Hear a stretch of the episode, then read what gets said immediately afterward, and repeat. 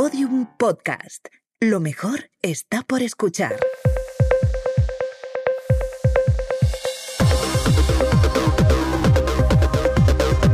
Saldremos mejores con Inés Hernán y Nerea Pérez de las Heras. Amigas, gracias por vuestra enorme fidelidad, gracias por seguir ahí después de una semana que os hemos dejado en blanco, que me la han dado libre porque he tenido que presentar los Ondas 2023 a la pata coja. Presentamos en plural, y digo presentamos porque aquí todo se hace como en Santísima Trinidad, se hace en equipo. Eh, esto no hubiera sido posible sin a mi novia Ana e Inés que vino a hacer una producción desde la puerta de mi casa, literalmente bajándose el quinto, hasta eh, las entrañas del Liceu de Barcelona. Ahí estábamos las tres, efectivamente, saltando eh, pues las que podíamos sobre los sofases y celebrando pues este pequeño éxito que era bastante importante, tía. Era una cosa, o sea, es como es la fiesta de los padres de la comunicación, bueno, una serie de cosas tremendas. Era una cosa casi imposible, mira, Imara. Y aburridísima. Venga, vamos a decirlo Me dijo, ya, está aquí es que toda la vamos". profesión, toda la gente que puede contratarte o no contratarte a lo largo de tu vida. Y yo dije, jo, qué nervios. Y luego pensé, "M- nena, eh, yo estoy aquí a la puta pata coja, vestida, como iba vestida. Pues de Eh, burbuja Freixenet, preciosa, como eh, luego de pronto así como con un tinte, un tinte Shanghai mm, 2001, o sea, con pestañas todo- postizas que no veía nada, lo veía todo por una Pero rendija. Mira, más solvencia eh, que la que serví en esos ondas no se puede servir. O sea, cualquiera que estuviera en Dilo. en mi lugar se hubiera desmayado, que es que todo lo hice a la- totalmente a la pata coja. Estoy triturada ahora, eh, también te lo digo. Bueno, pero vamos poco a poco, Nerea, remontando en el menos 3, del, men- del No menos sé. 3, efectivamente hemos llamado al, al técnico de del ascensor.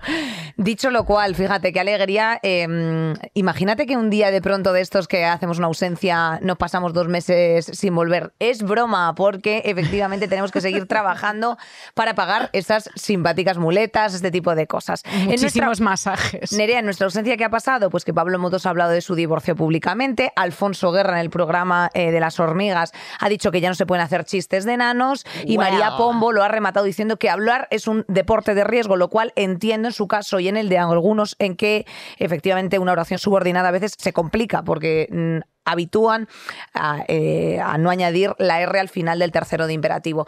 Entonces, claro, es un deporte de riesgo hacerlo bien. Que no se puede hablar, que plastas. También se ha comentado que el otro día le oía a Facu Díaz que, que los que no podemos hablar somos los demás, que si te metes con Pablo Motos en tu show, por lo visto recibes una llamada de una especie de sicarios ¿No que tiene ahí secretarias al teléfono. Pero Sí. este señor, ¿de qué coño va?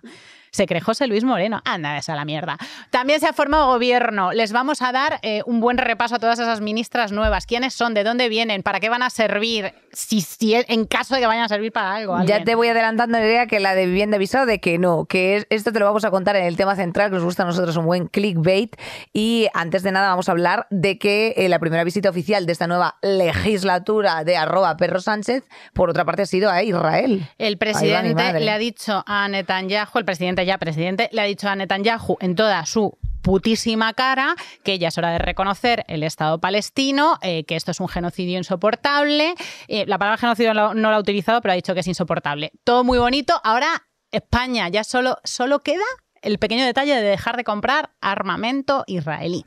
Es que fijaos eh, lo que es lo que es eh, las incurrencias en la hipocresía la era hipermoderna y el resto del mundo, pues gran empacho de fascismo. Milei ha arrasado en Argentina y precisamente Mariana Bacaro nos va a explicar la visión de la calle, por qué la gente ha votado masivamente a este tipo, que nos interesa mucho saber cuáles son los revuelos estos del peronismo, hija, pues porque ya estáis hartas de hablar de dónde va a ser la cena de empresa, dónde vais a rociaros eh, un, un brugal tipo marca Eh, y, y, Y a poneros unas medias de cristal, que es lo que se pone en las cenas de empresa. media las de medias color y, habláis un poquito del peronismo y, que, y le pegáis una de estas chapas a las que nosotras acostumbramos en cualquier esquina para que salgan sencillamente corriendo. En positivo, Nerea, bajada de temperaturas, se han cansado los niños del Colegio Mayor San Agustín de ir a comer pizza a Ferraz, que eso es de pobres, dicen. Estas han sido las declaraciones, efectivamente, porque como en OC Diario se dedican a decir falacias, yo aquí de vez en cuando quiero regalarles algún, alguno de estos apuntes. Pero bueno, lo de que se han disuelto las manifestaciones en Ferraz es una realidad. ¿Qué?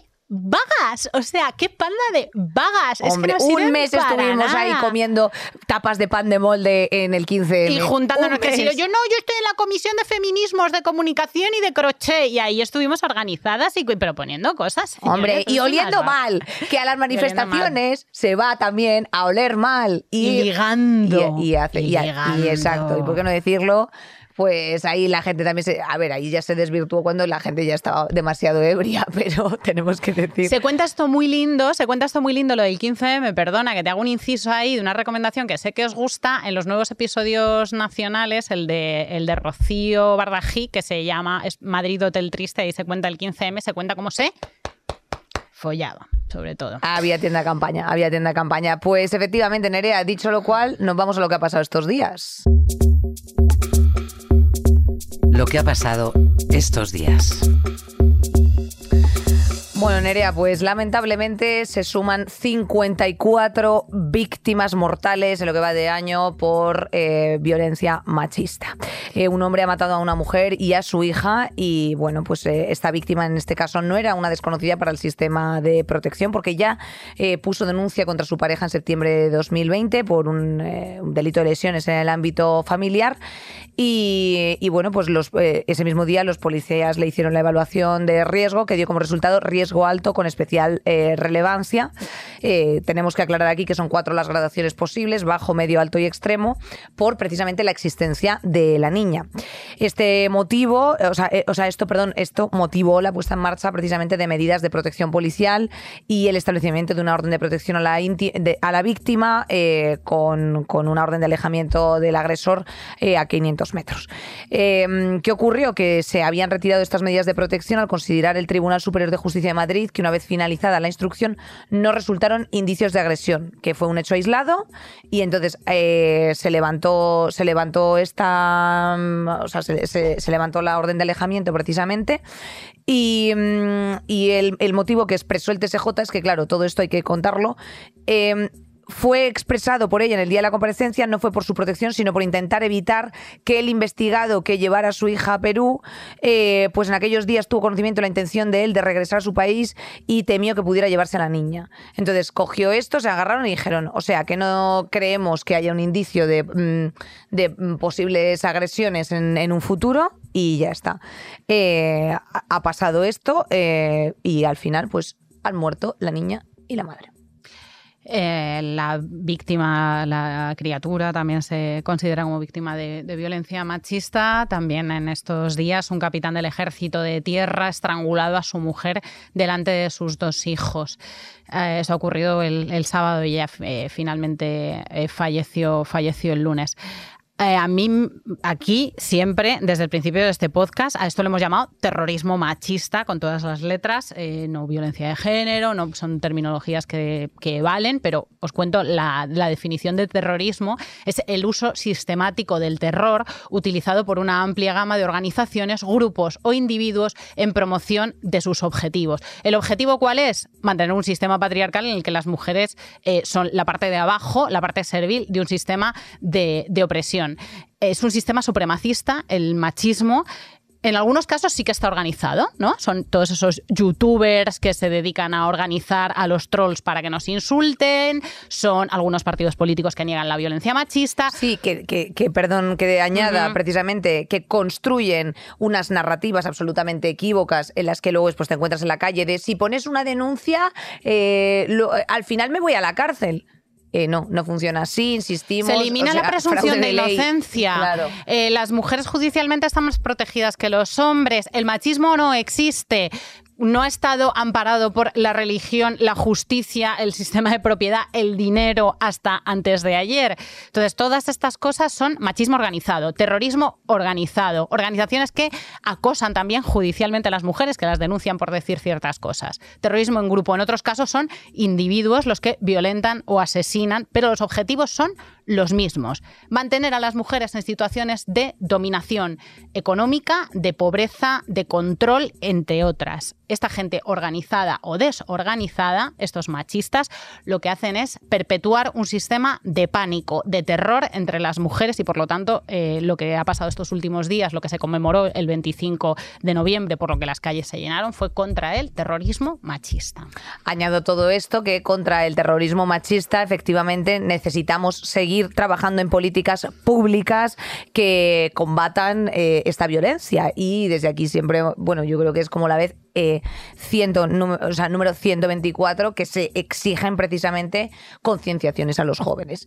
Eh, claro, aquí ya entramos en las comunidades autónomas con los pines parentales, con no vengan ustedes a lavar el tarro, con tal, y entonces la gente, pues al final, esto, o sea, están ocurriendo estos desparrames. No y desfallecer, amigas. No desfallecer y sobre todo y más importante, los movimientos reaccionarios. Eh, mm, al final son inconsistentes en cuanto se explican las cosas. Así que exijamos también, exijamos también, por favor, un amplio diálogo en, en, las aulas y en las calles respecto de este tema, porque no es ninguna broma y son 54 las mujeres asesinadas de nuevo este año. Pedro Sánchez critica eh, los ataques de Israel sobre Gaza y abre una puerta al reconocimiento del Estado palestino. Eh, Pedro Sánchez y el primer ministro belga, Alexander De Croo, han viajado a Israel. En el caso de, Pedro Sánchez era como la primera visita oficial de su Joder, también qué marrón que te toque eso. Claro, amiga.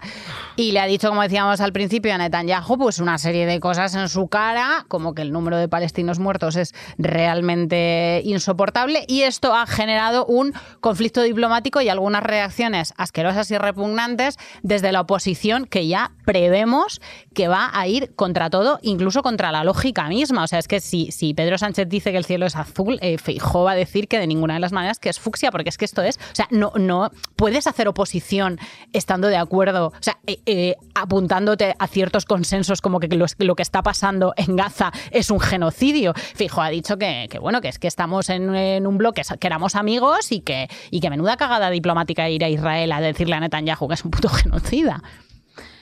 Eh, desde aquí, un besito a Pedro Sánchez. Eh, me alegro bastante de que haya dicho eso y además que haya exigido eh, que, que se pare esta catástrofe humanitaria y además, eh, bueno, sobre todo también se ha insinuado el tema de los, de los pasos fronterizos que hay respecto de, toda la ayuda que se está enviando, tía, que eso también está yendo con cuentagotas. De hecho, estuvimos hablando tú y yo con, esta persona de UNRWA, ¿cómo se llamaba? Raquel, Raquel de UNRWA. sí, sí. Eh, que mm, en alguna ocasión la vamos a traer aquí precisamente para que nos cuente cuál es todo el sistema de ayuda humanitaria que se está enviando a la Franja de Gaza, la cual no se está pudiendo entregar en muchos de los casos porque está bloqueada y contenida en todos los checkpoints de, Israel. O sea, Ahora hay un alto al fuego que se, ha, que se ha ampliado un par de días más, un respiro para esta pobre gente. En cuanto al presidente, pues pareciera, pareciera que con estas declaraciones Pedro Sánchez le está echando un poquito de coño. Pero mientras le pone la cara colorada a Netanyahu por un lado, el Ministerio de Defensa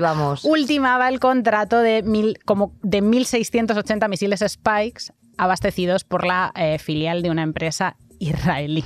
Retiro el besito, Pedro, me lo devuelves. Me lo devuelves. Israel es una potencia armamentística que es muy atractiva para todos los ejércitos del mundo, precisamente, y agarraos ahí con la repugnancia fuerte porque están eh, testadas en combate estas armas.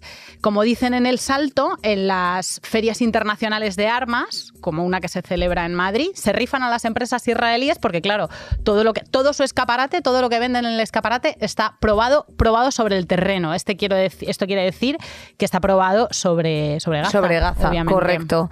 Em, pues eh, poco más podemos decir que eh, Feijó efectivamente ha criticado estas declaraciones eh, de Sánchez y por otro lado la respuesta ha sido clara que es condenar los viles atentados de la banda terrorista Hamas y al mismo tiempo condenar la matanza indiscriminada de civiles no es cuestión de partidos ni de ideologías, sino de efectivamente humanidad. Decencia básica. Bueno, Nerea, por si éramos pocos, la extrema derecha también hace ruido en Irlanda. El pasado jueves, un hombre, fíjate, atacaba a niños de una escuela primaria y dejaba en estado grave a una niña de 5 años. La maestra la intenta defender y, eh, bueno, pues eh, hay golpes y demás cosas porque hay grupos ultros de extrema derecha que han aprovechado este incidente para atacar a la policía irlandesa y destrozar el transporte público y mobiliario urbano. Eh, han quemado trenes, han reventado tiendas y todo esto al grito de lemas como Ireland belongs to the Irish, o sea, Irlanda pertenece a los irlandeses, o Ireland is full, Irlanda está llena. Em, Make Ireland Great, again. Efectivamente. es, lo mismo. Estos grupos de manifestantes han intentado atacar a personas refugiadas que duermen en distintos hoteles y, y alojamientos por toda Irlanda. Eh, algunos de ellos son 50.000 pues, ucranianos, o sea, una cosa como tremendo. Hay 34 detenidos y, bueno, mm, parece ser, eh, o sea, se ha intentado incluso por parte de los medios de comunicación, por parte del medio GRIP, eh, se ha insinuado que el autor del crimen era de origen argelino. Como cualquier excusa les vale. Cualquier, excusa, les vale. ¿Qué te en Países Bajos también han ganado unos fascistillas y el caso más llamativo es el de Argentina, que se nos cortó el cuerpo a todas la semana pasada cuando nos enteramos del margen por el que había ganado el chaladito de Milei obtiene un 55,7 de los votos frente al 44% del peronista Sergio Massa, que era el ministro de Economía en un país con una inflación bastante alta, con una población hiper descontenta, pero que no sospechábamos en ningún momento que se iba a echar en los brazos de este pavo que está a favor, por ejemplo, de em, liberalizar el mercado de órganos, ¿no? Todo lo que se pueda comprar y vender. Lo retiró esto, fíjate. Ah, retiró ya la segunda vuelta y dijo, espera, que tiro de cable. No, venga, que vender riñones que vender riñones Pero que bueno, da igual, es un demente. Pero bueno, que es el de la motosierra, es que es un demente que chilla, que insulta, que es eh, un anarcocapitalista chalado y que, bueno, que no sabemos, o sea, estamos, como estamos en shock y tremendamente confundidas, pues le vamos a preguntar a una argentina que sabrá más del tema, eh, a Mariana Bacaro, periodista y comunicadora que tenemos aquí al otro lado. Mariana, ¿cómo estás? Hola chicas, ¿cómo están? Pues en shock, no, no nos imaginamos cómo estarás tú, cariño. Sí, bueno, yo ahora estoy en Madrid y lo que me pasó es que recibí muchos mensajes de españoles y argentinos incrédulos ante la noticia, ¿no? O sea, sabían que era una posibilidad, pero creo que mucha gente no se lo tomó en serio hasta último momento. Prácticamente, bueno. prácticamente dándote, dándote el pésame. Es que, claro, yo todos los argentinos que conozco y cuando hice esta publicación en redes, la gente me dijo, ay Dios mío, estamos aterrados. Pero ¿por qué la gente ha votado masivamente a mi ley, Mariana? Yo creo que es súper importante poder entender el contexto económico y social de crisis en la que está Argentina hoy eh, tenemos una inflación que es más del 140% interanual. Eso, para que se imaginen, es ir al supermercado y que de una semana a la otra los precios de los alimentos que sueles comprar hayan aumentado. Y esto afecta principalmente, afecta a todas las personas, obvio, pero las familias que tienen menos recursos destinan mayor proporción de sus ingresos a la compra de alimentos y de productos básicos. Entonces, cada vez el dinero que tienen alcanza menos. Em, entonces hay un gran descontento desde ese lugar y yo creo que justamente el perfil de Miley, eh, que bueno, sabrán que es un personaje que, que apareció en los medios de comunicación y era muy llamativo porque como ustedes contaban recién, gritaba, insultaba, se enojaba. Em, entonces lo seguían llamando a los programas de televisión porque medía muy bien le, generaba rating. Y así se fue creando este perfil em, un poco como un outsider de, la política, pero que luego ganó una banca como diputado en el Congreso y bueno, ahora es el presidente electo de los argentinos. Me parece que em, lo que hizo muy bien fue poder captar desde la emoción del enojo, desde la emoción eh, negativa de querer romper con una continuidad, ¿no? Con esto, con estas crisis que, que afectan mucho, de pronto alguien que dice, no, yo voy a terminar con todo, bueno, creo que fue un gancho para mucha gente, pero mm, desde un lugar no racional, más bien emocional. De hecho, algo que, que me sucedió bastante es que hablando con personas que, que decían abiertamente que apoyaban a mi ley, bueno, empezaba a hablar de, ok, ¿y cuáles son las propuestas que a vos te parecen bien? Eh, a ver, por ejemplo, entonces empezamos a nombrar, ¿no? Bueno, que no haya hospitales públicos y gratuitos, eh, o que la educación sea privada y hay que hacer que pagar. Bueno, y no, no estoy de acuerdo con eso, no estoy de acuerdo con esto otro. Al final, no estaban de acuerdo con muchas de las propuestas, pero aún así lo iban a votar. Eh, escuché mucho esto de, es que no va a hacer lo que dice que va a hacer. ¿no? Como lo voto porque no va a hacer lo que dice que va a hacer. Eh, así que creo que, que primó muchísimo esta cuestión emocional por sobre un debate respecto a las políticas públicas que estaba proponiendo. O sea, es un candidato que estaba contra el Estado, contra, contra el Estado de Bienestar y el Estado en general, contra, contra, todos los servicios públicos, eh, con el que, que además ha, ha, ha, conectado con la gente eh, Mm, apelando a sus instintos más bajos y al estar contra todo, como todos los movimientos populistas de ultraderecha que estamos viendo, incluido el que tenemos en España, ¿en qué programas se aupaba a este personajillo? ¿En qué programas televisivos? ¿Qué televisiones están detrás, han estado detrás del encumbramiento de esta figura? Bueno, hay algunos canales de televisión y algunos programas en particular y sobre esto me parece que está bueno destacar que si bien hay un discurso de que la libertad prime por sobre todo, a la hora de hablar de libertad de expresión, eh, sucedía que hay periodistas que le han pedido eh, entrevistas, reportajes y no se los ha dado nunca y de hecho ha pedido durante la campaña si iba a un programa que tal o cual periodista no esté en el plató, en el set televisivo a la hora en la que él iba a estar. Hashtag libertad de prensa. Un poco Pablo Motos claro. esto también. Eh, y una de las medidas que ya ha informado que va a realizar tiene que ver también con privatizar los medios públicos, o sea, la agencia de noticias argentina que se llama TELAM, las emisoras de radio y televisión. Así que eh, el ámbito de la comunicación y la soberanía respecto a eso está ahí en juego, ¿no? Y, y para poder hacer eso también eh, habla de sueldos cuantiosos por parte de los empleados públicos de la TV eh, y la radio argentina, que no son tan así, ¿no? Como que hay informaciones que se deforman para poder tener apoyos eh, para llevar adelante determinadas políticas. Fíjate, fíjate, Mariana, que lo que me estás diciendo eh, no nos sorprende porque ya pocas cosas públicas quedan por privatizar en Argentina. Eh, es curioso porque eh, Massa, como ministro de Economía, con los niveles de inflación que había y el descontento, vaya apuesta ¿no? al marketing, mmm, presentarle como candidato. Em, ¿En qué consiste el antiperonismo? ¿Cómo puedes explicar a, a los oyentes qué es el antiperonismo? Ay, esa es una pregunta difícil, pero porque el peronismo en sí es muy complejo en Argentina. Eso no lo entendemos. En, en, en, en, toda Europa, en toda Europa seguimos intentando explicarnos el peronismo, no, no entendemos para nada. Creo que podría haber algún podcast especial sobre peronismo para, sí. para personas de, que no sean de Argentina. Eh, eh, aquí lo dejamos propuesto, Podium, el, un podcast llamado Explicando el peronismo, peronismo para torpes.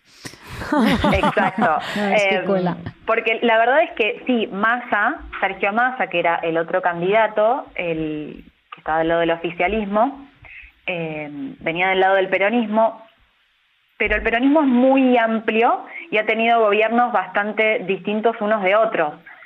Claro. Las propuestas que está teniendo ahora mi ley, que son de un perfil mucho más neoliberal, tienen bastante que ver con el gobierno de Carlos Menem, que es un expresidente argentino que estuvo su, gobernó durante la década de los 90 y era peronista.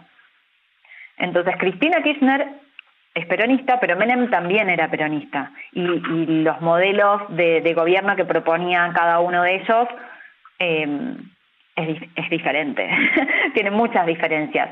Pero bueno, sí hay algo, eh, de, sobre todo de la clase media, de ver que las ayudas estatales son para eh, los sectores más carenciados, eh, los sectores ricos viven bien y la clase media queda con, uh -huh. desde, desde el punto de vista tal vez más antiperonista, creo que se ven como, bueno, que no reciben las los mismos planes o subvenciones.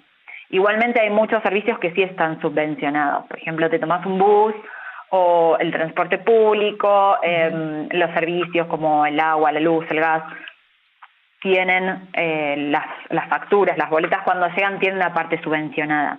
Pero bueno, hay una sensación tal vez, sobre todo esto de la clase media, de que no siempre son como quienes reciben menos ayuda del Estado y quienes se esfuerzan más. Y en los últimos años, la verdad es que estas generaciones, eh, millennials para adelante, a diferencia de las otras, ya no ven, esto creo que pasa en todo el mundo, pero una movilidad social posible. Es decir, estudias, trabajas y aún así no ves los beneficios de eso. Eh, tenemos padres que pudieron ahorrar y comprarse sus casas y hay generaciones que hoy por hoy no. La verdad es que por más que trabajen toda su vida, va a ser muy difícil que consigan comprarse su casa, ¿no? populismos de ultraderecha nacen del descontento, eso está claro aquí en Argentina y en todas partes. Em, eh, eh, desde, o sea, Argentina ha sido un ejemplo desde España, la despenalización del aborto, por ejemplo, la marea verde, la lucha de las mujeres incansable. ¿Qué se espera? ¿Qué, qué se respira en las calles con una parte de la población tan progresista, tan movilizada dentro de la izquierda? Eh, y, con un presidente de estas características, ¿no? Que, está por la filosofía del sálvese quien pueda. Sí, por un lado, el presidente electo habla como en contra de lo colectivo en general, ¿no? Como, como si fuese mejor una mirada individualista, cuando, bueno, vivimos en una sociedad, somos seres sociales, todo lo que nos suceda seguramente repercuta en, en las otras personas, es como un poco abstracto pensarnos como seres individuales y nada más, como por fuera de un ecosistema. Igualmente creo que Javier Milei tiene como más radicalizadas las ideas que tienen que ver con el mercado y en todo caso la vicepresidenta Victoria Villarruel es la que tiene una mirada más conservadora, ella es hija eh, de militares, em, está en contra de, estuvo en contra de la legalización del aborto. Eh, y revisionistas de la dictadura también. Sí, también puso en duda que sean 30.000 los desaparecidos de la última dictadura cívico-militar. Eh, habla de una guerra, ¿no? Que ya no es lo mismo que hablar de eh, crímenes cometidos por lesa humanidad. sí, sí. no les falta un perejil. Em, y lo, eh, la narrativa que estoy escuchando en los últimos días, que me parece preocupante, es que, bueno, por un lado ya dijeron que los cambios no van a ser tibios, entonces esperan como ajustes bruscos, no va a haber, no va a haber gradualismo ni tibieza, ¿no? Para estos cambios, así es, es lo que dijeron. Eh, por otro lado, también plantearon, bueno, pero esto no va a afectar a los argentinos de bien. Y ahí se empieza como a dividir aguas, ¿no? Bueno, ¿quiénes son los argentinos de bien? Anda. Eh, claro, eh, mm. para los que tengan, claro, los que tengan dinero, básicamente, claro, los que tengan dinero, eh, despreocuparos de toda esta información que les viene a los muertos de hambre. Ahí vamos, claro, o sea, es que los heteros, los que estáis gestando hijos que si queréis gestar, heteros blancos cis, buena suerte con todo este asunto, con dinero en el banco, con los 11 tipos de dólares que tenemos por aquí, ya veréis Los de la cabecita grande, los que la, la cabecita chica. Joder. ¿Saben esto? sí, es, como bastante complejo a veces explicar. es complejo de, es complejo de explicar, eh, pero es muy interesante porque esto es un movimiento internacional. O sea, quiero decir, eh, está secundado, insisto, eh, igual que la toma de posesión del cargo eh, ha sido invitado Santiago Abascal. O sea, al final esta gente se va invitando como a una boda eterna de, fascistas, que es una locura. O sea, o sea, que es en plan de, o sea, será porque te amo. O sea, están ahí todos que tienen sencillamente que parar. Un carrusel de fascistas cogiendo aviones absolutamente. Por el mundo, Oye, creo sí. una de las cosas que también me parece que, que está buena como prestarle atención y poner el ojo ahí es en esta narrativa ¿no? que se va generando. Em, están hablando, no lo escuché a Milay, pero sí a personas cercanas de, de, su grupo, empezar como a adelantarse a que frente a estos cambios bruscos que se van a generar, em, obviamente, seguramente salgan eh, a protestar, las personas hagan manifestaciones en la calle.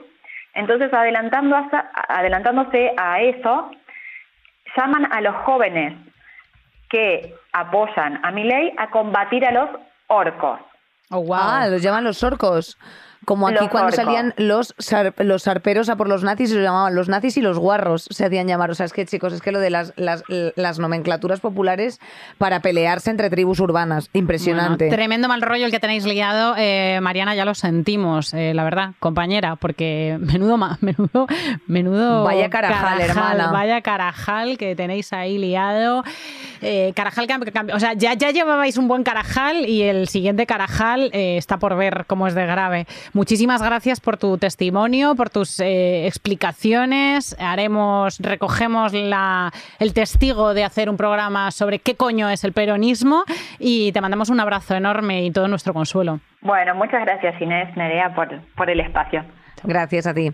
Y bueno, Nerea, eh, no solamente se, o sea, se están formando gobiernos eh, todo el rato, como, como hijos y muertes, o sea, todo el rato. Esto es cíclico. Así que vamos con el que nos toca aquí en España. El tema del día. Que no te lo vas a creer tú. Perro Sánchez ahí ha juntado a, todos sus amigos, les ha invitado al Dino Pepino y efectivamente ha obtenido en la votación de la investidura 179 votos a favor, eh, otorgado por, eh, bueno, pues PSOE, Sumar, RC, Junts, Bildu, PNV y el grupo mixto que están Beneja y Coalición Canaria. En fin, eh, muchos archivos, efectivamente. Todo bastante previsible. El software. Todo queda bastante previsible. Y, y bueno, pero joder, muy justito, 179 frente a 171 que... Eh, y ahí se reían la investidura. Es que es un bully porque está bueno. Sí. En mi casa tenemos la teoría de que, de que, esa risa como de fijo que no quería ser presidente. o sea, es risa de bully de patio de colegio que, es, que es que es como está bueno y tiene seguridad en sí mismo. Como de gran carcajada. A ver, lo que, mm. pasa, lo que le ha pasado a Pedro Sánchez, te digo, yo creo que no le ha presidido ningún presidente de la democracia Son española varios milagros uno detrás de otro. Habría que hacer un programa solo de Pedro Hombre, es que Pedro, o sea, Pedro Sánchez es un fenómeno viral. O sea, te quiero decir, es una persona que está salvándola y ojo, cuidado a las movidas que empezó a decir ahí en el discurso de investidura. O sea, es que, en fin. Es un fenómeno de la supervivencia, es nuestro lobezno. Este nuevo ejecutivo está formado por cuatro vicepresidencias, Nerea. Una, dos, tres y cuatro. ¿eh? Fíjate, eh, una más que la etapa anterior y 22 ministerios. 22 ministerios de los cuales 12 están ocupados por mujeres. Ole, más mujeres que hombres en este caso. Eh, en fin, cada uno que saque sus propias conclusiones. Y Podemos ya se ha quedado del todo fuera del nuevo Consejo de Ministros. Em, nos vamos a abstener un poco de las comentadas de, Podemos para poderlo hablar luego después con nuestro invitado, si te parece bien, porque como ya no están en gobierno y aquí estamos hablando de gobierno, o no sé si tú quieres añadir algo, Nere. Bueno, en resumen, nos alegramos bastante aquí de una cosa que es el nombramiento de Mónica García, porque se lo ha peleado en la oposición de la Comunidad de Madrid, eh, es una tía que ha estado en los hospitales porque es anestesista, con lo cual sabe lo que habla, es la nueva ministra de Sanidad. yo me fui un huevo de Mónica García, me parece, me parece que se lo cree un montón, seria. Y además em, es, política de vocación. Lo que le pasa a Yolanda y lo que le pasa a Urtasun, que para mí los tres son políticos de vocación. Eh, ha bajado el perfil todo el espacio político de la izquierda, o sea, a la izquierda del PSOE, porque lo que han estado haciendo ha sido básicamente tirarse de los pelos y pelearse, cosa que a mí me parece trágica. Y, mm, poco más. Es que hablemos, hablemos con Nacho Corredor, a ver pues qué nos cuenta. Tampoco me encanta. Marlasca repite que eh, mierda. Como si repite también. Como si lo de Melilla no hubiera pasado. Margarita Robles repite también como si lo de Pegasus no hubiera pasado. Bueno, pues es. Escriba, eh, escriba, claro, el que nos tiene que pegar ahora los buenos arreones a los autónomos también repite. Entonces, bueno, mm, ¿estamos contentas? Pues mira, estamos un poquito con la pinza en la nariz, como todo el mundo, porque ya iremos viendo. Eh, al final de los finales, ¿quién manda? El capital. En el discurso de investidura eh, se nos dejaron caer ahí algunos aperitivillos que son medio esperanzadores. Nosotras estamos ya completamente desengañadas, pero bueno, os los dejamos, os los dejamos aquí antes de pasar al análisis. La reducción del IVA de algunos alimentos básicos del 4% al 0%. Eh, que como un bifidus, ¿eh? es claro. claro, como un bifidus. Nada, se extiende esta bajada hasta 2024. Claro, es que, es que nos, alegramos de, de cada cosa. Se pretende abordar se pretende abordar con celeridad la subida del umbral de renta media de los 30.000 euros actuales a los 38.000 euros para que más familias puedan acogerse a la medida del alivio hipotecario en vigor, transporte público gratuito para menores jóvenes y personas desempleadas. Em, ya se han iniciado los contactos para aprobar unos presupuestos generales del Estado lo antes posible. Eh, queda pendiente en esta legislatura la aprobación de la ley de familias y de la ley de servicios sociales, que tienen medidas bastante importantes para el bienestar básico de la peña. Y, ya nos iremos enterando, ya nos iremos enterando de Pues más sí, cosas, pero bueno, una de salud tibieza. mental, efectivamente, o subida de salario mínimo, eso sí que me parece vez, interesante, y, y la subida de prestación por desempleo. Eh, ver veremos, ver veremos, porque al final eh, llevamos, pues, de- llevamos desgobernados o ingobernable, como diría Tetangana, pues no sé cuántos meses. Y sin. Consejo General del Poder Judicial. Y aquí estamos, Uy, chica. ni- Pues mira, nada. te diré que el Consejo General del Poder Judicial se quede como que está. ya ¿eh? está, mira, O sea, que, es que ya nos hemos dado cuenta de que es que ni os echamos de menos, ni, ni nos acordamos de para qué servíais. Va- vamos a hablar del gobierno, vamos ahí a desgranar la cosa bien. Eh, chicas, a escuchar. Pues Nerea, para hablar de precisamente toda la composición del nuevo gobierno, que es algo que nos interesa y mucho, eh, y sobre todo, bueno, pues todas estas dudas que han ido circulando a lo largo de estos días de, bueno, va a ser solamente por dos años, bueno, por el tiempo que sea, habrá que legislar. Entonces, que nos expliquen quién eh, van a estar, los capos que, que han puesto ahí. ¿Y eh, por qué? Y sobre todo, ¿por qué? ese- esa, esa, claro, los, ¿Por qué se queda quien se queda? ¿Por qué se va quien se va? Bueno, todas esas, cosas, todas esas cosas que nos están Los la. Avengers. Bueno, pues aquí tenemos efectivamente a un especialista que conoceréis eh, de otras ediciones, como es Nacho Corredor, él es politólogo y analista político, también consultor. Nacho, ¿cómo estás? Muy bien, vosotras. Pues estamos muy contentas y muy confusas, la verdad, porque Y aceleradas siempre. Y sobrepasadas también un poco. claro, Pues eh, dadme de esa droga. mí Vamos a ver, eh, claro, estamos, mira, hemos tenido aquí ya a, a Oscar Matute, hemos precisamente aterrizado. Gente de orden. Gente de orden. Hemos, hemos aterrizado que iba a ser un gobierno como poco eh, complejo por, por una composición precisamente de, de- de mucho consenso y de mucha negociación.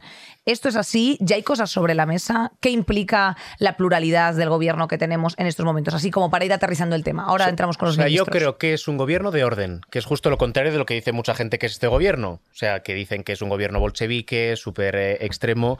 Oye, tienes a, a los ministros económicos que son pues de la ortodoxia social liberal, eh, consenso europeo, ministra Calviño, yo diría que, en fin, mm, muy, muy, muy bolchevique no es, el ministro Ereu, que es mi favorito sin duda, eh, iba a ser el ministro más divertido del Consejo de Ministros. Ay, ¿por qué? ¿Por qué? Bueno, porque es un tío muy cachondo y que se toma poco en serio a sí mismo, que yo creo que es algo que los políticos deberían hacer más, ¿no? Tomarse poco en serio. Y eso que él ha sido un tío muy importante porque ha sido alcalde de Barcelona. Y el operador de satélites eh, español, que ha sido presi- o sea, presidente del operador de satélites Fue español. presidente de Ispasat, de hecho, por lo que se ha publicado, a él le hicieron una putada nombrándole ministro, porque él seguro que vivía mucho mejor de presidente de Ispasat, que es una empresa privada, cobraba mucho más, eh, no que no tenía se gana foco. tanto en política, eso la ¿Eh? gente todavía no lo identifica, que no se gana tanto en política. Y sufre una barbaridad. Sobre todo, cada vez se sufre más. Entonces, supongo que había gente, hay gente muy comprometida a la que, oye, aunque renuncie a algunas cosas, le vale la pena, pero es verdad que si por ser ministro un año tienes que sacrificar toda la construcción de tu vida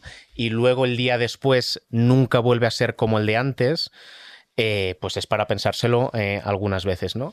Pero me preguntáis por el gobierno, yo creo que es un gobierno ortodoxo, un gobierno de orden y que incluso en eh, la parte más a la izquierda, pues eh, es menos combativa de lo que era hasta hace unas semanas. ¿Y ¿no? eso por qué?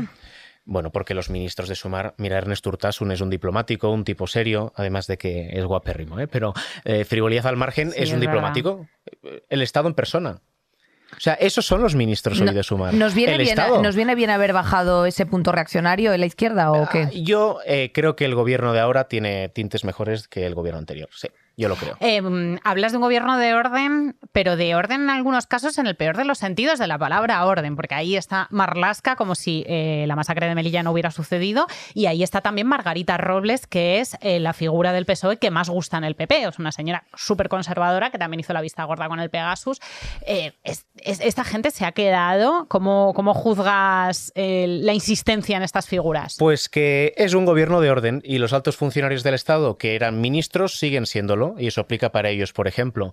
Margarita, yo sí, eh, todo el mundo es entrenador de fútbol y últimamente también presidente. Yo Margarita lo hubiera hecho vicepresidenta, porque en un contexto donde lo territorial, donde la unidad de España va a ser tan cuestionada por la oposición, nada mejor como la ministra que más gusta al Partido Popular. a la orden para el desorden. ¿Eh? hablando, oye, y hablando de la oposición, lo que más se pronostica es que va a ser una legislatura que, que, básicamente se van a agarrar así de las solapas de las camisas y arrastrarse por los pasillos del Congreso de los Diputados. Va a ser una oposición durísima, eh, que está absolutamente fuera de sí, ¿Puede paliar este gobierno de orden la oposición que nos espera? O sea, yo creo que se equivoca la oposición eh, haciendo una oposición con mucho ruido. Entre otras cosas porque ya lo ha hecho en los últimos cinco años y tampoco les ha acabado de funcionar. Y si miramos con un poco de perspectiva, muchos de los que... Yo, yo socialicé políticamente, cogí conciencia con Zapatero. Y tengo memoria. Del año 2004 al 2008 hubo muchísimo ruido. Un millón de personas ahora se manifiestan contra la amnistía. Bueno, pues se eh, manifestaron un millón y medio contra el matrimonio homosexual. ¿Qué pasó en el año 2008? Que Zapatero mejoró sus resultados. Zapatero dejó de ser presidente del gobierno por la crisis económica, no por el ruido que se hizo en la oposición. Y a la oposición normalmente le ha ido mejor cuando ha ido de constructiva que cuando ha ido a hacer guerra. Em, y eso yo creo que es un error, sobre todo porque después de todo lo que se ha dicho, golpe de Estado, gobierno legítimo, presidente ocupa. ¿Qué más se puede decir? No queda nada por decir a Y ya está rentabilizado. Toda la gente que considera que este gobierno es ocupa, ilegítimo, que va a dar un golpe de Estado, ya está movilizado, ya les vota, está, está en esa operación y están muy movilizados. Pero es que ese tipo de oposición lo que hace es movilizar a los demás también. Probablemente, y lo dijo un poco Gabriel Rufián, dice, hoy estamos aquí apoyando al señor Sánchez, no por Sánchez, sino por ustedes y que se, la vaselina del gobierno en mm. estos momentos sea la oposición, a mí si fuera la oposición me haría replantear cuál es mi estrategia a la hora de enfrentarme a, ellos, ¿no? Estamos viendo que ya hay bastantes eh, propuestas sobre la mesa, algunas eh, se incluyeron en el discurso de investidura. Eh, para, para, arrancar, me gustaría tratar el tema de la ley de la amnistía. O sea, esto es algo que ya está en proceso, que se va a aprobar. ¿Qué diferencia había amnistía con, con indulto?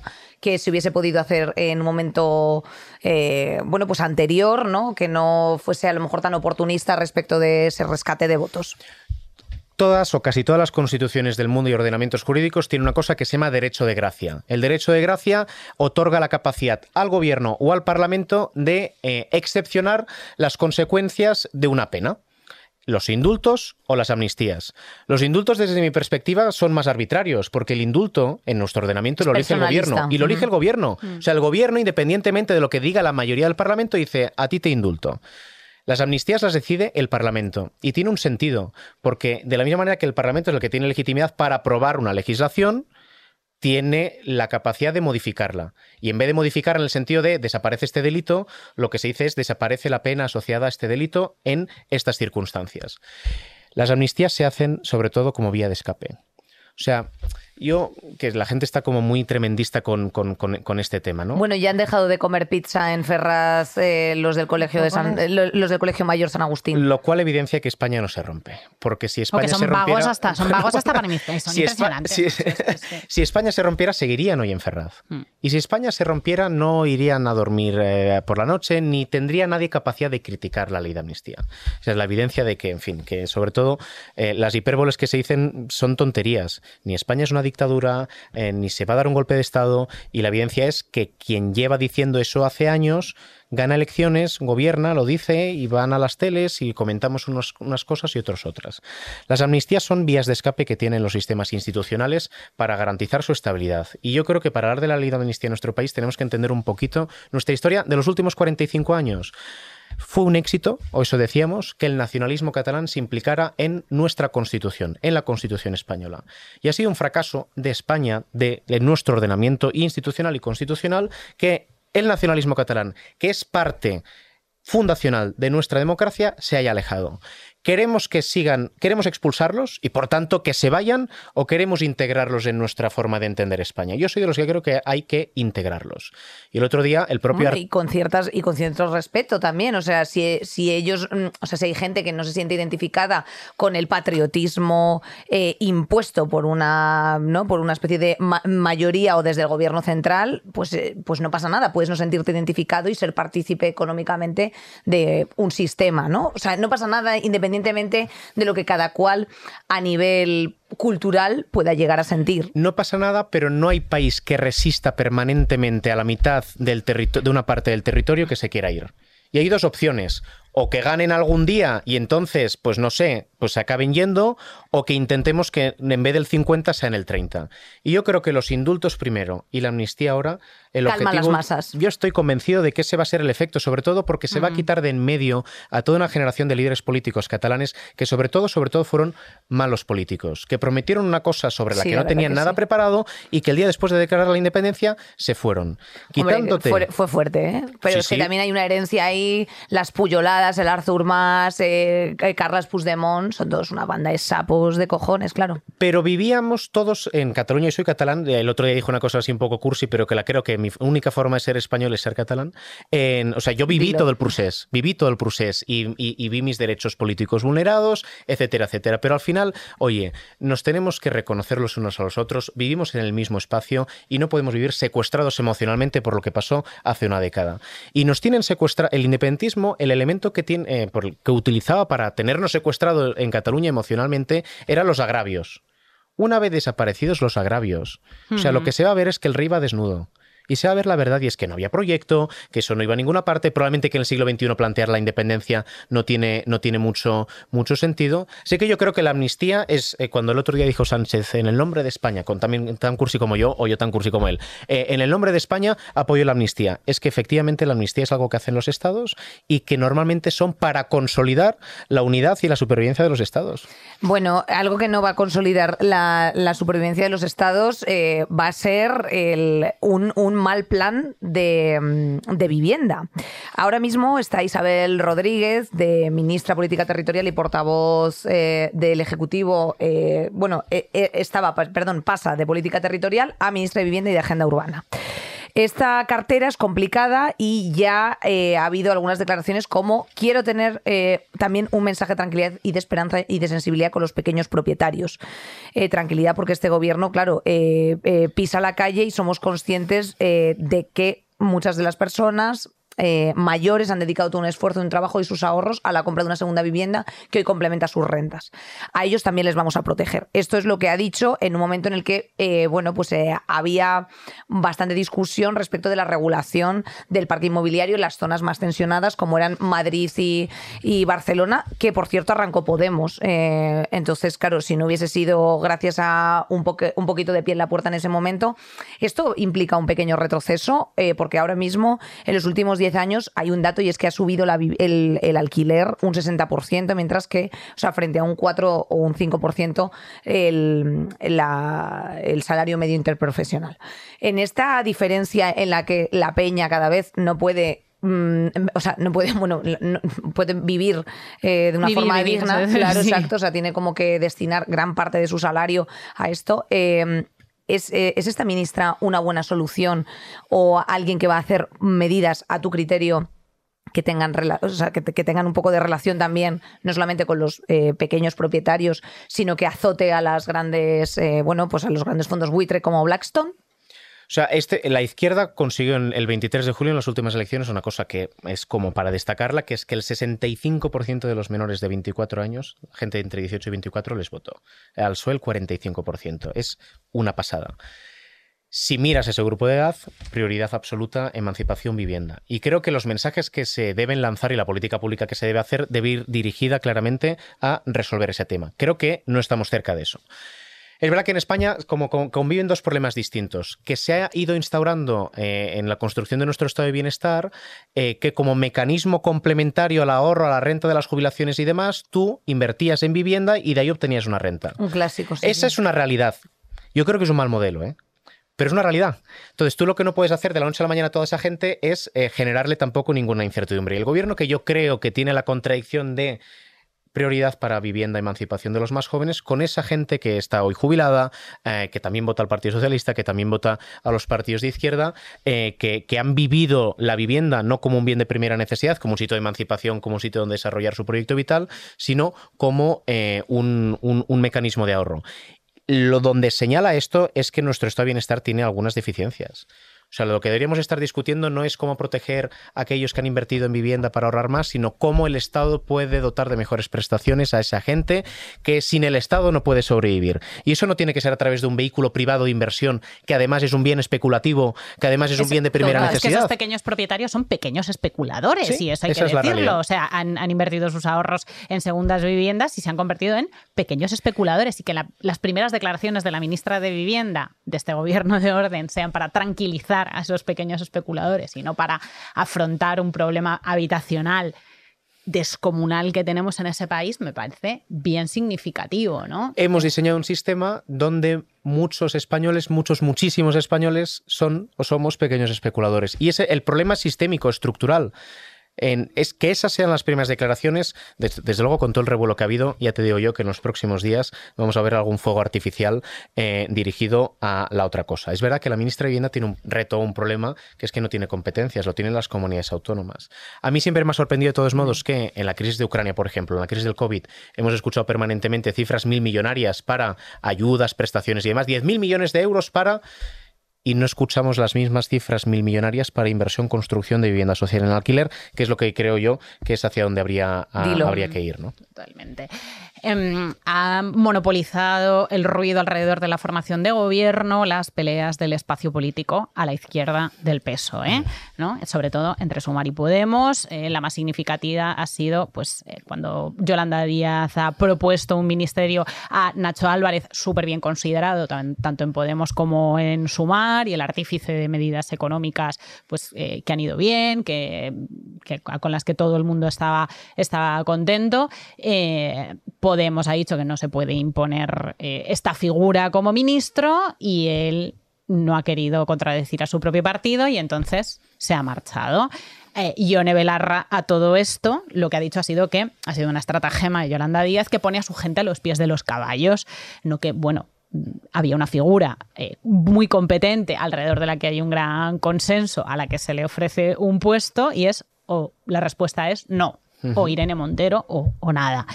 Em, está, o sea, se puede ¿crees que se puede recuperar después de todo este ruido, de toda esta pelea, de todos estos personalismos, el espacio político, a la relevancia del espacio político a la izquierda del peso ¿eh? en este momento?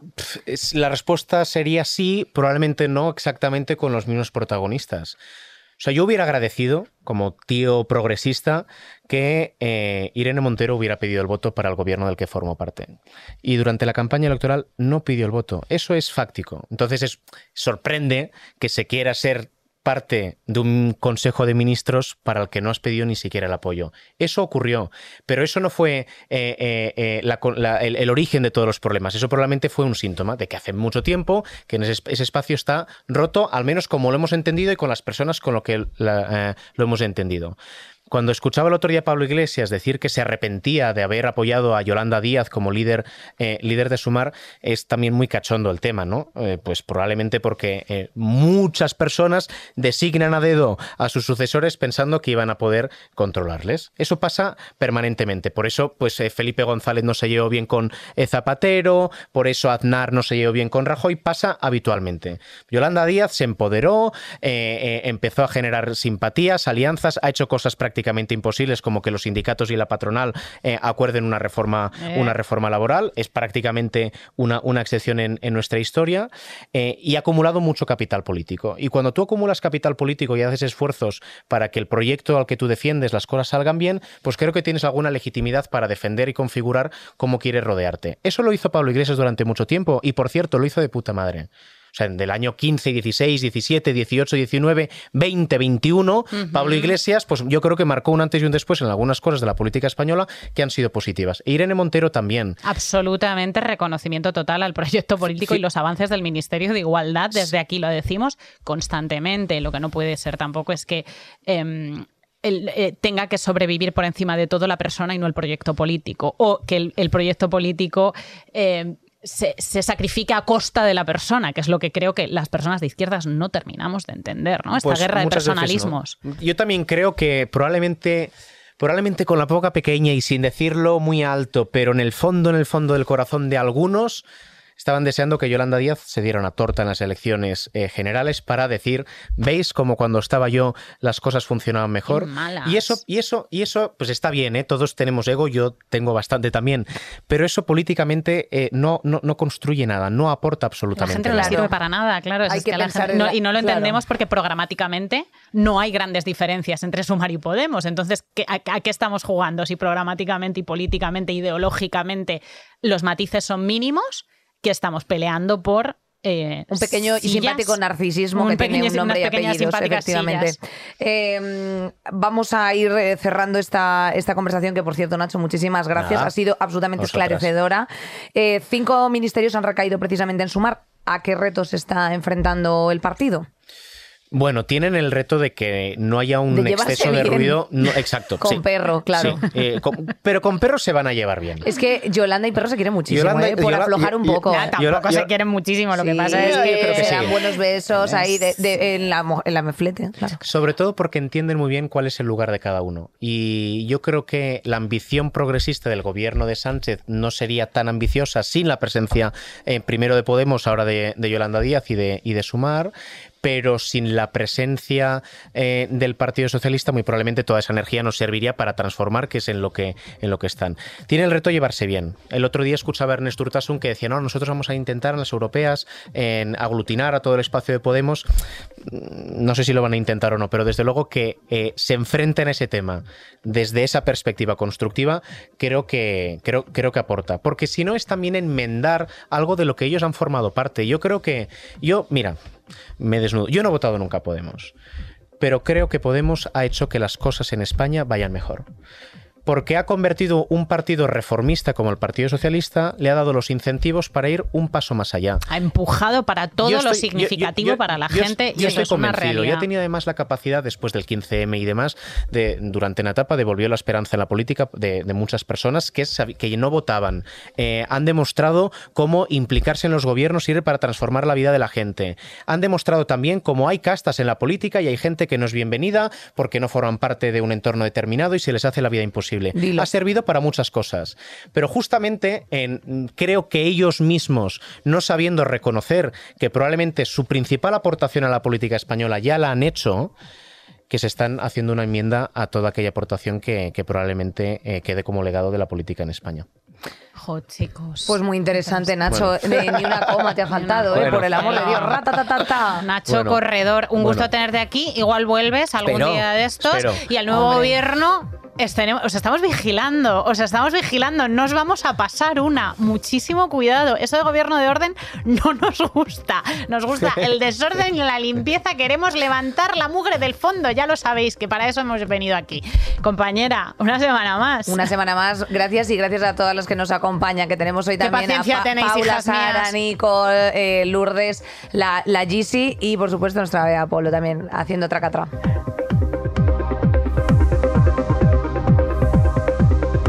Saldremos mejores con Inés Hernán y Nerea Pérez de las Heras. Todos los miércoles en Podium Podcast.